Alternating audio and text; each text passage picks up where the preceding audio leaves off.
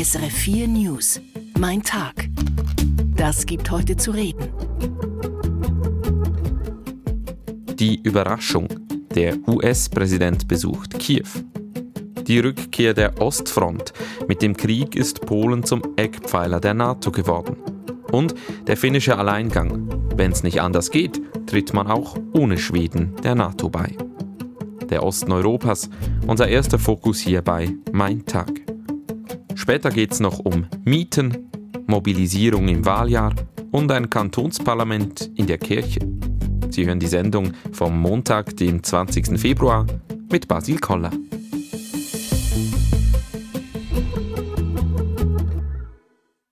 Der US-Präsident reist nach Polen. So viel wusste man vorab. Was man nicht wusste, Joe Biden bestieg in Polen einen Zug und reiste in die ukrainische Hauptstadt Kiew. Er traf dort seinen Amtskollegen Volodymyr Zelensky, wenige Tage bevor sich der russische Angriff auf die Ukraine jährt. Auch wenn alle überrascht waren, die Aktion war durchaus geplant, sagt Auslandredaktorin Judith Huber im Gespräch mit Ivana Privakovic. Ja, selbstverständlich benötigt ein solcher Besuch eine ausgeklügelte Planung und, Logistik. In die Hauptstadt eines Landes zu reisen, das sich mitten im Krieg befindet, ist für einen US-Präsidenten keine Selbstverständlichkeit. Und es kann gut sein, dass Biden und der ukrainische Präsident Zelensky darüber schon vor ein paar Wochen gesprochen waren, als Zelensky damals auch ebenfalls überraschend nach Washington gereist war. Wie ist denn eigentlich der amerikanische Präsident überhaupt nach Kiew gelangt? Angekündigt war ja eine Reise nach Polen, die heute und morgen stattfinden soll. Und offenbar hat sich Biden schon etwas früher auf den Weg gemacht und ist dann von der polnischen Grenze mit dem Zug nach Kiew gefahren.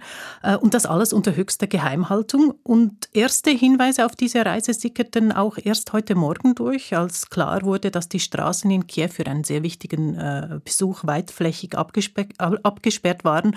Und Biden traf sich nur kurz mit Zelensky und reiste dann gleich wieder ab. Offenbar brachte Biden ein Versprechen mit, weitere Waffen aus den USA. Ja, er versprach weitere Militärhilfe im Umfang von einer halben Milliarde Dollar. Das ist für die Ukraine sehr wichtig, denn die Lage der ukrainischen Streitkräfte ist recht schwierig im Moment. Sie haben zu wenig Waffen, sie haben vor allem zu wenig Munition. Aber das ist nur das eine. Ich halte das Signal eigentlich für ebenso wichtig, denn die Ukraine haben sehr große Angst, dass man sie vergisst und nicht weiter so unterstützt, wie sie es brauchen. Und Biden versicherte der Ukraine bei seinem äh, Besuch denn auch, äh, man stehe nach wie vor fest an ihrer Seite, man lasse die Ukraine nicht im Stich. Und das ist natürlich eine wichtige Motivation für alle, auch für die vielen Menschen, die im Land ausharren und äh, an ihr Land glauben. Und natürlich ist es auch ein Signal an Moskau, äh, an den Kreml, wo man nach wie vor hofft, wahrscheinlich der Westen werde in der Unterstützung der Ukraine nachlassen. Und zuletzt könnte man sagen, Bidens Besuch lässt auch Kreml-Chef Putin in keinem sehr guten Licht erscheinen, denn dieser lässt sich ja nicht einmal in der Nähe der Front blicken. Also alles in allem eine ganz wichtige Symbolik. Die Einordnung von Judith Huber aus der SRF Auslandredaktion. Von Kiew jetzt über die Grenze nach Polen.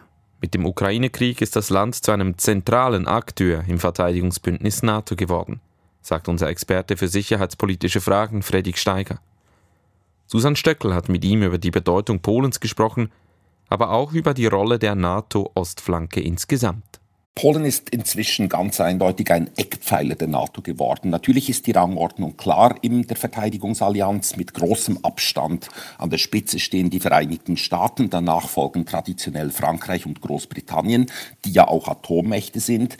Und früher äh, war dann wohl Deutschland zu nennen. Das war ja Frontstaat auch an der Grenze zur DDR damals. Inzwischen hat aber Polen militärisch Deutschland überholt, hat auch Italien und Spanien selbstverständlich überholt, Kanada ebenfalls, denn seit dem russischen Einmarsch in die Krim 2014 hat Polen seine Verteidigungskräfte massiv aufgerüstet und es ist auch eines jener Länder, die schon lange das NATO-Ziel, nämlich mindestens zwei Prozent des Bruttoinlandproduktes für die Verteidigung auszugeben, erreicht und sogar übertrifft. Der ehemalige Ostblockstaat Polen ist der NATO 1999 beigetreten. Wie ist es denn gekommen, dass das Land jetzt gut 20 Jahre später im Verteidigungsbündnis eine so wichtige Rolle spielt? Es hängt primär damit zusammen, dass die Aufmerksamkeit der NATO sich wieder ganz nach Osten verschoben hat, was natürlich äh, Russlands neue Aggressivität unter Wladimir Putin zuzuschreiben ist. Und eine Konsequenz ist, dass es inzwischen eben auch deutlich mehr NATO-Präsenz in Osteuropa gibt. Bis vor dem russischen Großeinmarsch in die Ukraine hatten andere NATO-Staaten lediglich etwa 10.000 Truppen in den osteuropäischen NATO-Ländern stationiert. Inzwischen ist dies diese Zahl auf 30 bis 40.000 gestiegen. Das ist immer noch nicht enorm viel, wenn man vergleicht, was Russland an der anderen Seite der Grenze aufbieten kann, aber es ist wesentlich mehr als vorher. Also Truppen, die nun rotierend im Baltikum, in Polen, in Rumänien und den anderen osteuropäischen Staaten sind. Von dem, was Sie beobachten, wird denn Polen in Zukunft noch mehr Verantwortung übernehmen bei der Verteidigung Europas? Davon ist auszugehen und es ist zu einem beträchtlichen Teil schon jetzt der Fall. Das hat mit der geografischen Lage zu tun. Polen ist prädestiniert, zum Beispiel eben die Versorgungswege Richtung Ukraine, auch Richtung Baltikum sollte dieses einmal angegriffen werden, sicherzustellen. Es ist auch ein Frontstaat gegen Belarus und es gibt in Polen den politischen Willen, die Bereitschaft, die Ukraine zu unterstützen, wie in nur wenigen anderen NATO-Ländern, Waffen zu liefern, die ukrainischen Interessen in der NATO und der EU zu vertreten und auch eine besondere Großzügigkeit, ukrainische Flüchtlinge aufzunehmen. Außer Polen sind ja nach dem Fall des Eisernen Vorhangs noch weitere ehemalige Ostblockstaaten der NATO beigetreten. Wir haben vorhin das schon kurz angeschnitten. Friedrich Steiger, wächst der Einfluss osteuropäischer Länder in der NATO insgesamt?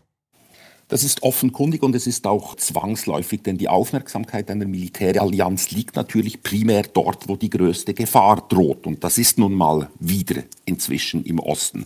Und das zeigt sich auch etwa, wenn es darum geht, jetzt über die Nachfolge von NATO-Generalsekretär Jens Stoltenberg zu diskutieren, dessen bereits verlängerte Amtszeit im Herbst ausläuft. Und für viele ist klar, es muss jetzt, und das wäre eine Premiere, erstmals ein Osteuropäer sein an der Spitze der NATO oder es sind auch mehrere Fragen Frauen im Gespräch, eine Osteuropäerin, nicht zwingend einen Pole oder eine Polin, aber zumindest jemand aus einem der östlichen Länder. Und was meinen Sie, wie verändert diese größere Bedeutung osteuropäischer Staaten die NATO? Sie verändert sie, indem sie sie zum Teil wieder in die Richtung entwickelt, wo sie früher im Kalten Krieg einmal war. Priorität hat wieder der Osten. Sie lag früher auf der Sowjetunion, jetzt ist es Russland. Es geht auch wieder viel stärker um die klassische Verteidigung der 30 NATO-Länder. Und das heißt, andere Prioritäten sind inzwischen verschwunden. Der Afghanistan-Einsatz ist beendet. Die Pirateriebekämpfung an der Küste Somalias spielt kaum noch eine Rolle.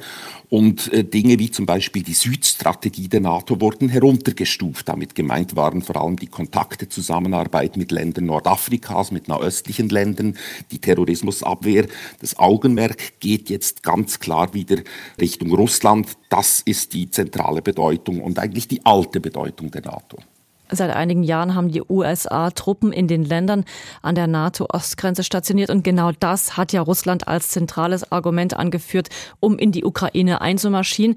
Russland sieht diese stärkere Truppenpräsenz als Bedrohung für die eigene Sicherheit. Ihrer Einschätzung nach, Fredrik Steiger, wie gefährlich können die NATO-Truppen in Polen und auch in anderen Ländern Osteuropas denn Russland werden? Ich glaube, diese Erklärung Russlands, dieses Argument war primär immer ein Vorwand. Wenn man sich die Zahlenverhältnisse anschaut, dann hatten die westlichen NATO-Länder oder die NATO insgesamt nie genügend Soldaten in diesen östlichen Ländern, um offensiv gegen Russland vorzugehen. Es gab auch in keinem Zeitpunkt irgendwelche Pläne in der Schublade, Russland anzugreifen. Da mag Russland sich Sorgen gemacht haben oder auch nicht, aber ich denke, das war primär ein politisches Argument. Die NATO ist eine Allianz von 30 demokratischen Ländern. Wenn es da Angriffspläne gegen Russland gegeben hätte, dann wären die keineswegs geheim geblieben. Die Einschätzungen von Fredrik Steiger er beobachtet für uns die Entwicklungen in der internationalen Sicherheitspolitik. Die Ostfront der NATO, sie wird in Zukunft wohl noch etwas länger. Finnland möchte auch Mitglied im Verteidigungsbündnis werden. Der aggressive Nachbar Russland hat das bislang neutrale nordische Land zum Umdenken gebracht. Eigentlich wollte Finnland zusammen mit Schweden der NATO beitreten. Aber die Türkei will Schweden nicht in der NATO. Zuerst schien es, als wolle Finnland dem Bündnis nur gemeinsam mit Nachbar Schweden beitreten. Doch es zeichnet sich immer mehr ab, dass Finnland für sich schaut. Aus Helsinki, Bruno Kaufmann. Finnland und Schweden verbindet seit Jahrhunderten eine gemeinsame Geschichte und ein schwieriges Verhältnis zum östlichen Nachbarn Russland.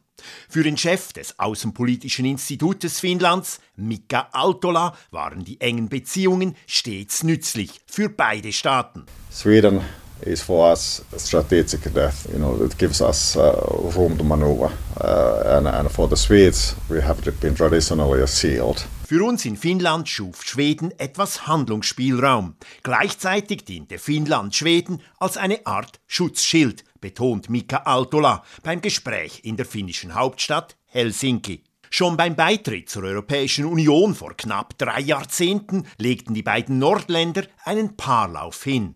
Dasselbe sollte sich nun mit dem NATO-Beitritt wiederholen.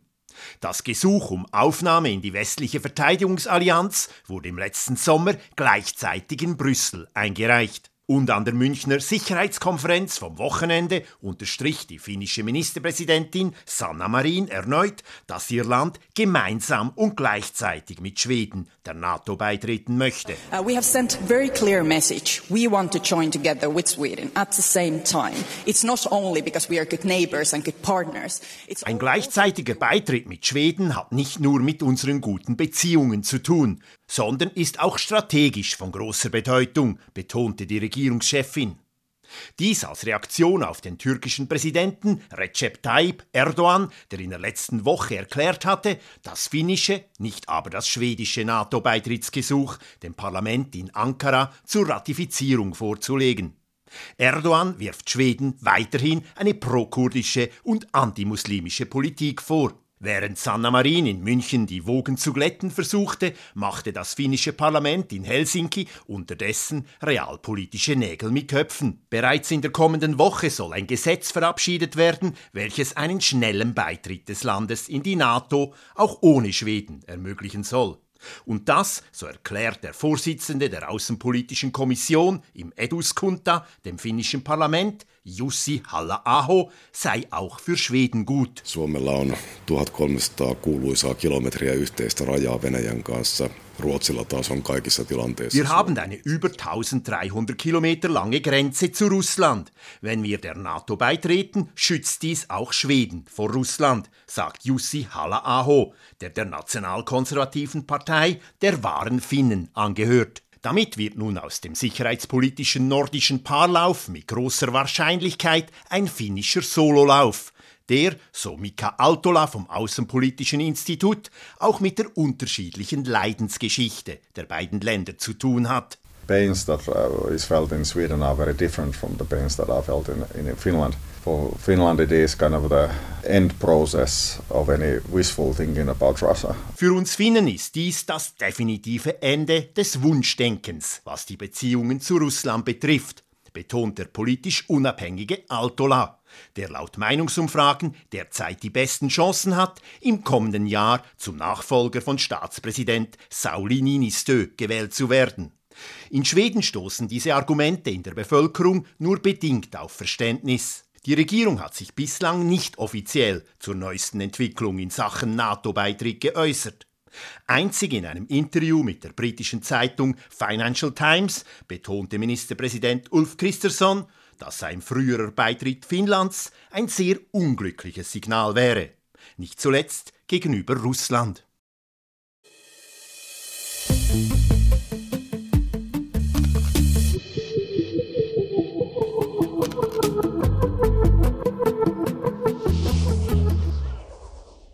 So viel zur NATO und dem Krieg in der Ukraine für den Moment. Jetzt zu einem Thema, das viele Menschen in der Schweiz direkt und unmittelbar betrifft. Wir sprechen über Wohnungsmieten. Wer eine neue Mietwohnung sucht, sucht oft lange. Und wer eine findet, bezahlt oft viel Geld. Dazu kommen steigende Strom- und Nebenkosten. Jetzt schlägt der Mieterinnen- und Mieterverband Alarm. Matthias Heim. Rund 60 Prozent der Schweizer Bevölkerung wohnen heute in einer Mietwohnung. Ein Teil davon klage zunehmend über steigende Kosten, erklärt Carlos Omaruga. Der Genfer Ständerat ist auch Präsident des Mieterinnen- und Mieterverbandes. Wir haben äh, sehr viele Mieter, die sind bei uns gekommen und sagen, wir haben hohe Miete, wir äh, sehen nicht, wie wir können das zahlen in den nächsten Monaten. Es kommt Erhöhung der, äh, der Zinsen, es kommt der Erhöhung der Inflation, es kommt die Erhöhung des Energiepreises. Deshalb lanciert der Verband mehrere Forderungen, sodass die Mieten auch künftig tragbar sein sollten. Eine Forderung, der Staat soll künftig die Mieten kontrollieren. Wie genau das gehen soll, lässt der Verband offen. Ihm geht es um einen Grundsatz. Wir wollen nur die Prinzipien festlegen und dann äh, im zweiten Schritt, es muss beschreiben, wie wir es machen, dass es ist nicht zu bürokratisch und dass es ist einfach umzusetzen so die Hoffnung des Verbandes, würde etwa überrissenen Renditen ein Riegel geschoben. Bei den Vermieterinnen und Vermietern stößt diese Idee auf keine Gegenliebe. Hans Egloff, Präsident des Hauseigentümerverbandes, sagt, das Mietrecht allgemein sieht schon heute einen sehr gut ausgebauten Mieterschutz vor. Also der individuelle Mieterschutz ist ausreichend. Eine staatliche Intervention braucht es hier nicht. Zudem verweist der Verband darauf, dass das Parlament jüngst einen Vorstoß abgelehnt habe, der eine regelmäßige Überprüfung der Renditen vorgesehen hätte. Aus Sicht der Hauseigentümer seien es andere Gründe, die zu höheren Mieten führten, etwa die anhaltende Bevölkerungszunahme oder der Umstand, dass vergleichsweise wenig neue Wohnungen gebaut würden. Gleichzeitig hebt er hervor, dass längst nicht überall die Mieten steigen würden. Aber klar ist, das Wohnen und die Mieten sind und bleiben ein Politikum, besonders auch in einem Wahljahr. Da werden in den kommenden Sessionen in Bundesbären mehrere Vorstöße dazu diskutiert werden. Und schon jetzt zeichnet sich ab, dass es kontroverse Diskussionen sein werden.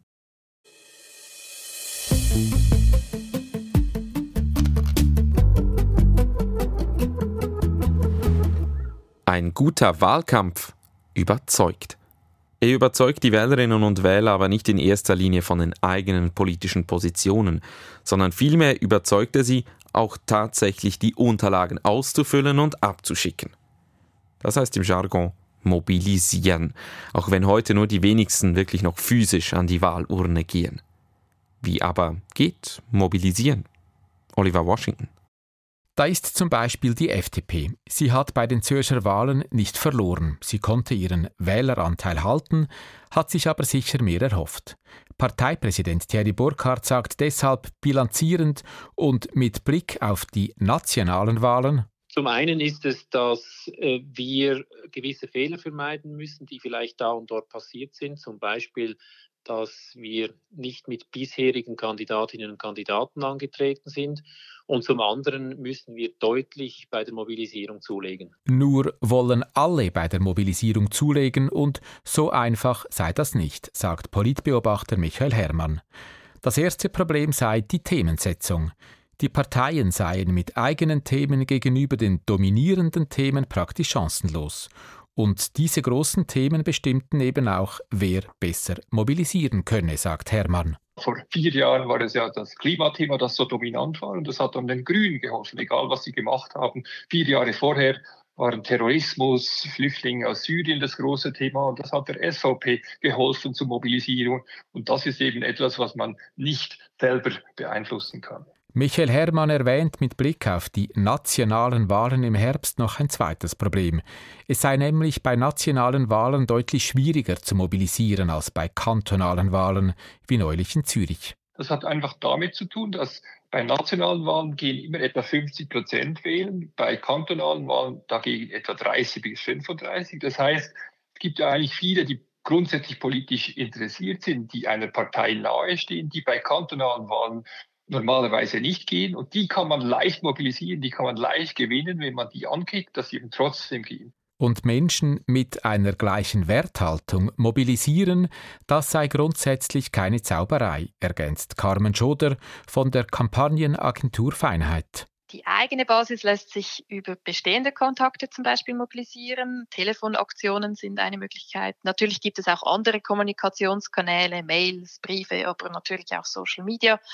Ein persönlicher Anruf würde ich vom Impact her aber deutlich höher ansiedeln.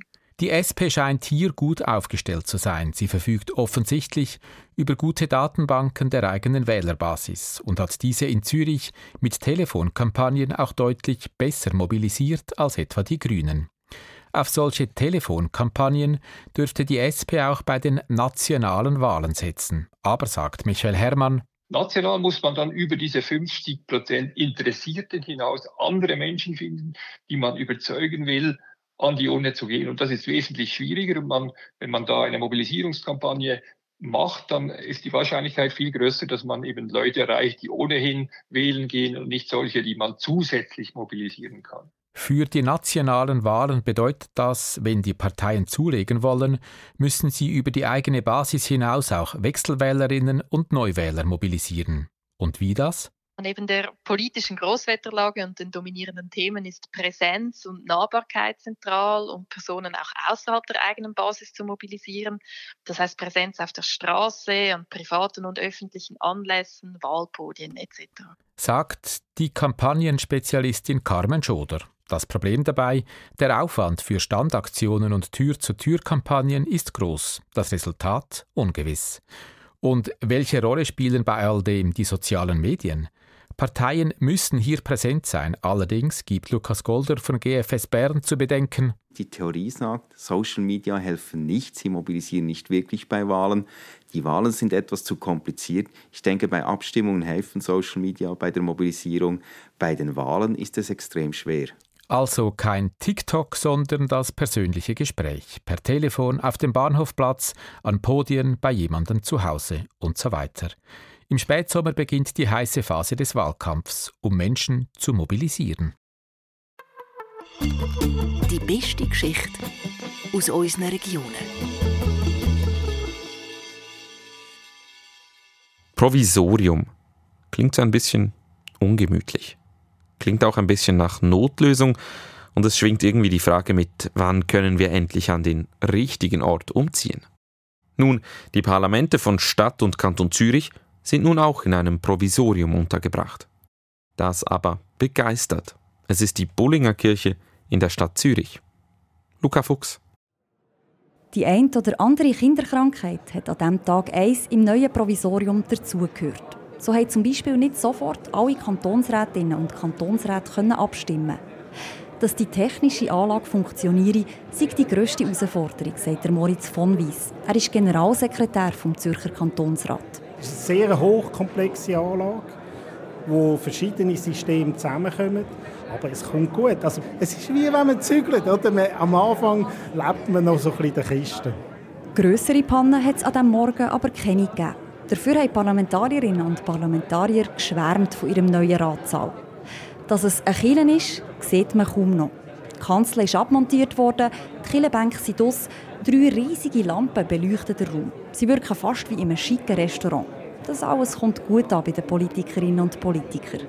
Ja, es ist, sind schöne Räume, haben vor allem viel mehr Platz als vorher. Man kann wieder reden miteinander, man kann rausgehen, es hat ein Foyer. Ich finde es baulich mega schön. Und es ist äh, wunderbar, wir fühlen uns alle wohl. Ich hoffe nur, dass sich der Rat nicht so wohl fühlt, dass er nicht mehr zurückgeht ins Rathaus, wenn das Rathaus endlich renoviert ist. Frühestens in vier Jahren dürfte das der Fall sein. Das dauert also noch eine Weile und es bleibt Zeit zum Einleben. Wobei die Parlamentarier zum Teil schon jetzt eng verbunden sind mit der Bullinger Kille, wie der SVP-Kantonsrat Pierre Dalcher. Vor 61 Jahren bin ich hier getauft worden, oder? Also wir haben hier im Kreis 4 zuerst gewohnt. Also für mich ist es sehr, sehr speziell, obwohl ich mich natürlich nicht daran mag erinnern, äh, wie das dort war, als ich getauft worden bin. Ein spezieller Tag heute ist es auch für die grüne Kantonsrätin Esther Guyer. Als Ratspräsidentin sorgt sie für Ruhe und Ordnung im Saal. Noch vorher im Provisorium vor Mess zu Oerlikon sind die Parlamentarierinnen und Parlamentarier wie einem Schulzimmer hintereinander gehockt. Jetzt sitzen sie im Hufeisen. Das dürfte die Debatte verändern, sagt Esther Guyer. Nicht wegen der Kille wird man disziplinierter, aber ich habe das Gefühl, wenn man einander sieht, oder? es wird lebendiger, aber vielleicht auch disziplinierter, man wird mehr wieder aufeinander eingehen. So ganz klappt hat es an diesem ersten Morgen zwar noch nicht, sagt Esther Guyer, aber man übt den Sitz.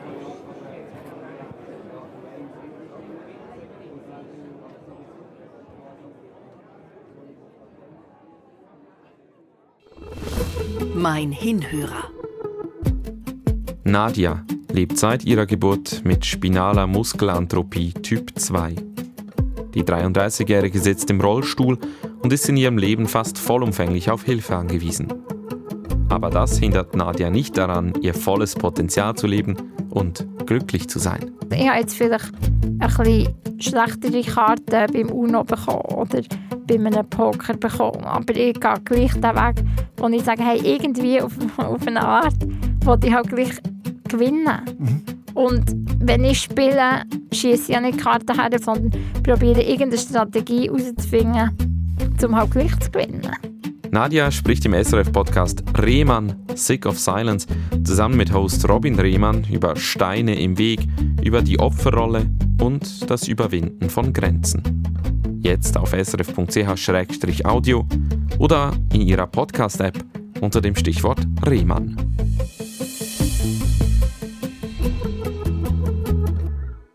Das war mein Tag vom Montag, dem 20. Februar, mit ein paar der Themen, die uns heute beschäftigt haben. Am Mikrofon war Basil Koller. Schön waren Sie dabei.